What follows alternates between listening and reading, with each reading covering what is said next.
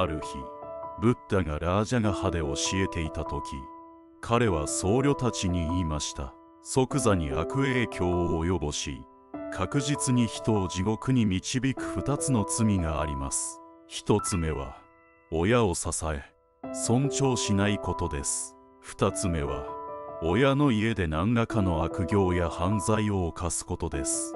ブッダは続けて言いました。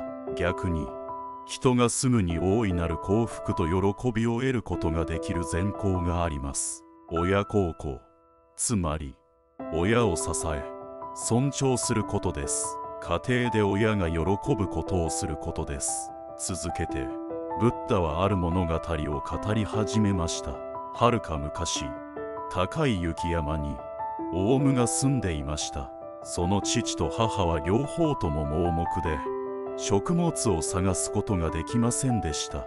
毎日オウムは果物やナッツを集めて彼らに食べさせていました。その当時ある農夫が稲の種をまいていました。農夫は収穫時には全ての生き物と作物を分け合うと誓っていました。その誓いを聞いたオウムはしばしば田んぼで種を拾っていました。ある日農夫は田んぼで多くの穂が折れているのに気づきました。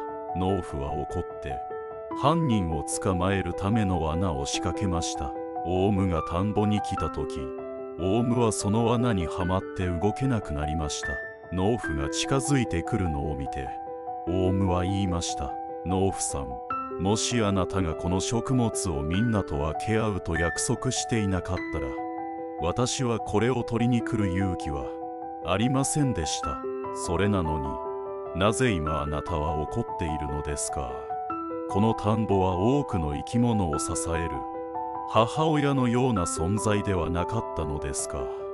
田んぼを育てるあなたは若い子供たちに食事を与える父親のような存在ではなかったのですか？農夫はオウムの言葉に感動し尋ねました。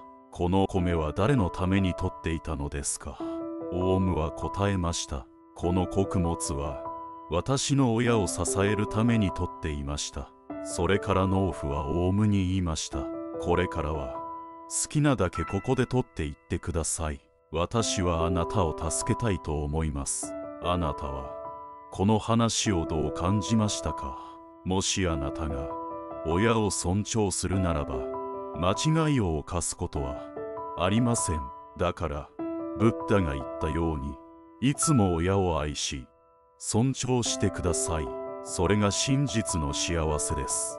人生の地図をご覧いただきありがとうございました。あなたが幸せでありますように。